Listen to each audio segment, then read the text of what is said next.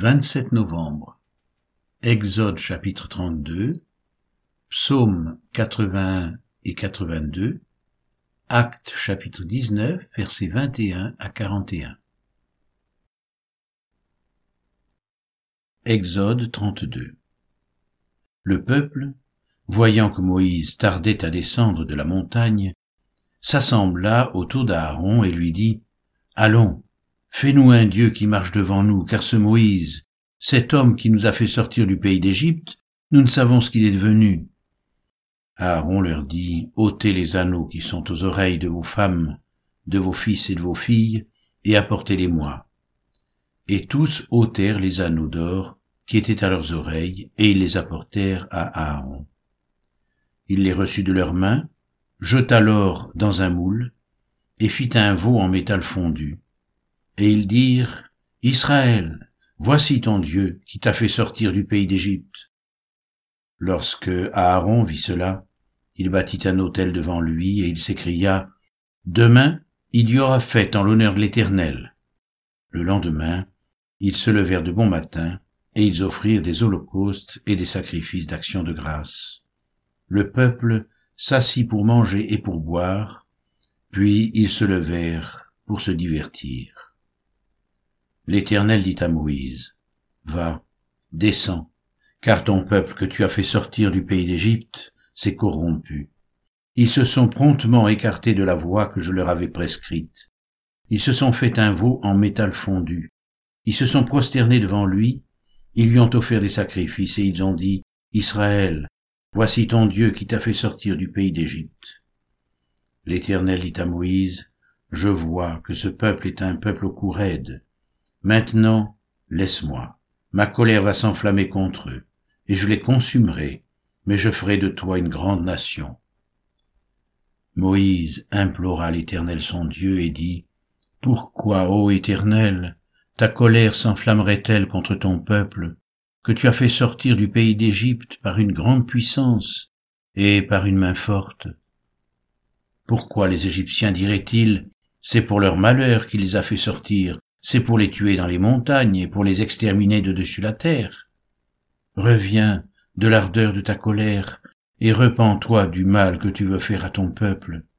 Souviens-toi d'Abraham, d'Isaac et d'Israël, tes serviteurs, auxquels tu as dit en jurant par toi-même, je multiplierai votre postérité comme les étoiles du ciel. Je donnerai à vos descendants tout ce pays dont j'ai parlé, et ils le posséderont à jamais. Et l'Éternel se repentit du mal qu'il avait déclaré vouloir faire à son peuple. Moïse retourna et descendit de la montagne, les deux tables du témoignage dans sa main. Les tables étaient écrites des deux côtés, elles étaient écrites de l'un et de l'autre côté. Les tables étaient l'ouvrage de Dieu et l'écriture était l'écriture de Dieu, gravée sur les tables. Josué entendit la voix du peuple qui poussait des cris, et il dit à Moïse, il y a un cri de guerre dans le camp. Moïse répondit, Ce n'est ni un cri de vainqueur, ni un cri de vaincu. Ce que j'entends, c'est la voix de gens qui chantent. Et comme il approchait du camp, il vit le veau et les danses. La colère de Moïse s'enflamma. Il jeta de ses mains les tables et les brisa au pied de la montagne. Il prit le veau qu'ils avaient fait, le brûla au feu. Il le réduisit en poudre, répandit cette poudre à la surface de l'eau, et fit boire les enfants d'Israël. Moïse dit à Aaron, Que t'a fait ce peuple, pour que tu l'aies laissé commettre un si grand péché? Aaron répondit, Que la colère de mon Seigneur ne s'enflamme point. Tu sais toi-même que ce peuple est porté au mal.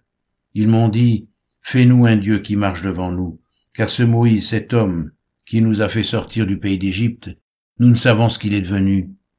Je leur ai dit, que ceux qui ont de l'or s'en dépouillent, et ils me l'ont donné, je l'ai jeté au feu, et il en est sorti ce veau.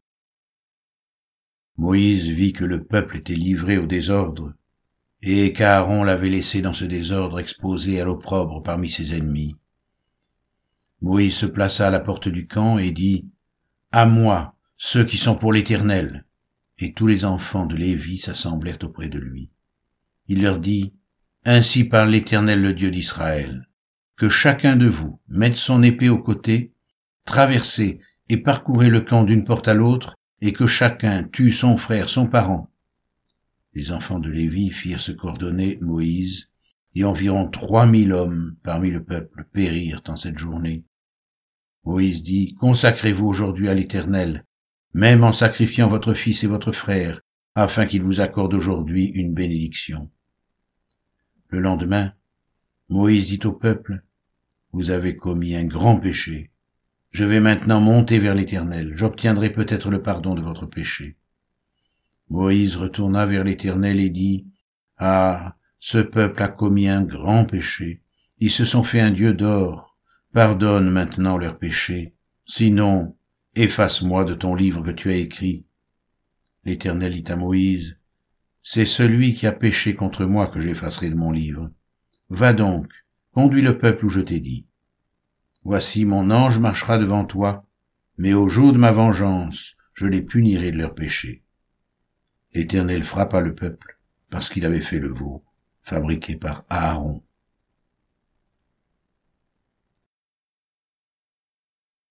Psaume 81 Au chef des chantres, sur la guitite, d'Azaph. Chantez avec allégresse à Dieu notre force, poussez des cris de joie vers le Dieu de Jacob, entonnez des cantiques, faites résonner le tambourin, l'harpe mélodieuse et le luth, sonnez de la trompette à la nouvelle lune, à la pleine lune, au jour de notre fête. Car c'est une loi pour Israël, une ordonnance du Dieu de Jacob. Il en fit un statut pour Joseph quand il marcha contre le pays d'Égypte. J'entends une voix qui m'est inconnue. J'ai déchargé son épaule du fardeau, et ses mains ont lâché la corbeille. Tu as crié dans la détresse, et je t'ai délivré. Je t'ai répondu dans la retraite du tonnerre. Je t'ai éprouvé près des eaux de Mériba. Écoute mon peuple, et je t'avertirai, Israël, puisses-tu m'écouter qu'il n'y ait au milieu de toi point de dieu étranger. Ne te prosterne pas devant des dieux étrangers. Je suis l'Éternel ton Dieu, qui t'ai fait monter du pays d'Égypte. Ouvre ta bouche, et je la remplirai. Mais mon peuple n'a point écouté ma voix, Israël ne m'a point obéi. Alors je les ai livrés au penchant de leur cœur, et ils ont suivi leurs propres conseils. Oh, si mon peuple m'écoutait, si Israël marchait dans mes voies, en un instant je confondrai leurs ennemis, je tournerai ma main contre leurs adversaires. Ceux qui haïssent l'Éternel le flatteraient, et le bonheur d'Israël durerait toujours. Je le nourrirai du meilleur froment, et je le rassasirai du miel du rocher. Psaume 82 Psaume d'Azaph Dieu se tient dans l'assemblée de Dieu. Il juge au milieu des dieux. Jusqu'à quand jugerez-vous avec iniquité? Et aurez-vous égard à la personne des méchants? Rendez justice aux faibles et à l'orphelin. Faites droit aux malheureux et aux pauvres. Sauvez le misérable et l'indigent. Délivrez-les de la main des méchants. Ils n'ont ni savoir ni intelligence, ils marchent dans les ténèbres. Tous les fondements de la terre sont ébranlés. J'avais dit, vous êtes des dieux, vous êtes tous des fils du Très-Haut. Cependant vous mourrez comme des hommes, vous tomberez comme un prince quelconque. Lève-toi, ô Dieu, juge la terre, car toutes les nations t'appartiennent.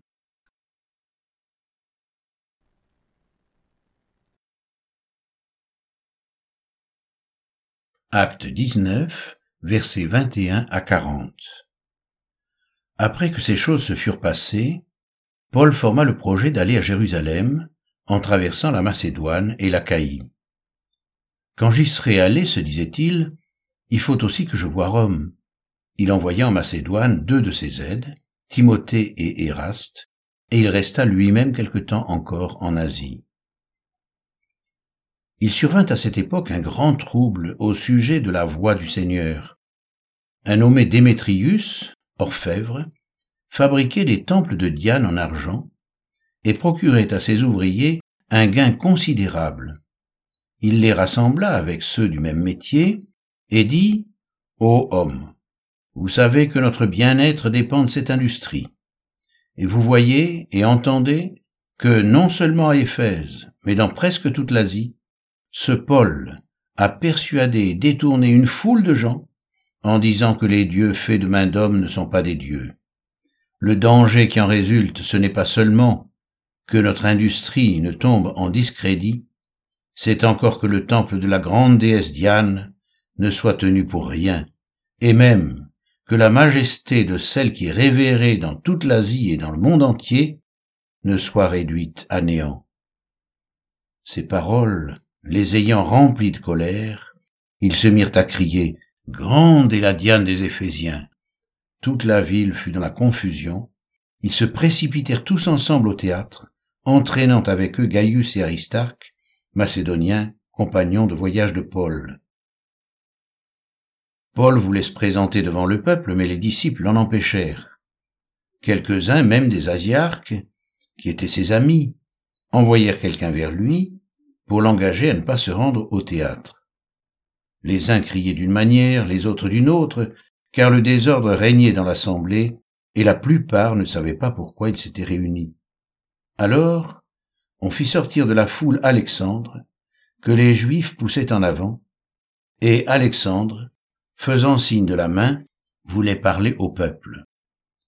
Mais quand ils reconnurent qu'il était juif, tous, d'une seule voix, crièrent pendant près de deux heures, Grande est la Diane des Éphésiens.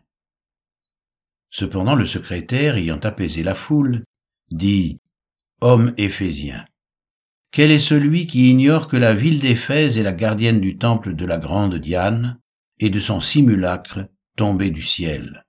Cela étant incontestable, vous devez vous calmer et ne rien faire avec précipitation. Car vous avez amené ces hommes qui ne sont coupables ni de sacrilège, ni de blasphème envers notre déesse. Si donc Démétrius et ses ouvriers ont à se plaindre de quelqu'un, il y a des jours d'audience et des proconsuls, qu'ils s'appellent en justice les uns les autres. Et si vous avez en vue d'autres objets, ils se régleront dans une assemblée légale. Nous risquons en effet d'être accusés de sédition pour ce qui s'est passé aujourd'hui, puisqu'il n'existe aucun motif qui nous permette de justifier cet attroupement. Après ces paroles, il congédia l'assemblée.